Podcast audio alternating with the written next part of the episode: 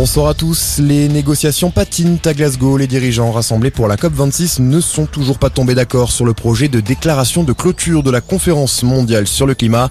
Des discussions houleuses, plusieurs points de blocage, notamment la question de l'enveloppe financière destinée à aider les pays les plus pauvres à réduire leurs émissions de gaz à effet de serre et à se préparer aux conséquences du dérèglement climatique. Du Stade de France au Bataclan, en passant par les terrasses des bars du 10e et 11e arrondissement, plusieurs cérémonies organisées ce matin à Paris et Saint-Denis. C'était six ans jour pour jour après les attaques terroristes du 13 novembre. Une journée de commémoration qui s'achèvera ce soir par une minute de silence juste avant le match France-Kazakhstan au Parc des Princes.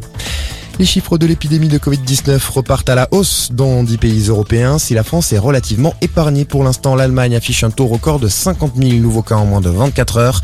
Aux Pays-Bas, un couvre-feu d'au moins 3 semaines a été réinstauré pour les commerces qui doivent fermer leurs portes au plus tard à 20h. Des manifestations violentes ont par la suite éclaté à la haie. Le Sénat propose un report rapide de l'âge de la retraite à 64 ans. Les sénateurs estiment qu'il y a urgence alors qu'Emmanuel Macron indique que les conditions ne sont toujours pas réunies pour lancer cette réforme avant la fin de son quinquennat. Un observatoire international de l'information et de la démocratie sera créé d'ici un an, annonce aujourd'hui lors du forum de Paris sur la paix. Cet organisme destiné à lutter contre la désinformation à l'ère numérique est soutenu par 43 États dans le monde.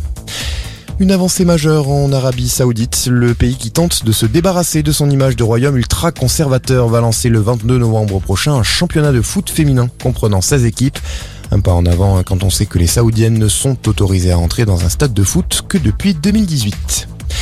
Et puis on termine avec cet exploit de l'équipe de France féminine de rugby. Les Bleus ont pulvérisé la Nouvelle-Zélande championne du monde en titre cet après-midi, victoire 38 à 13.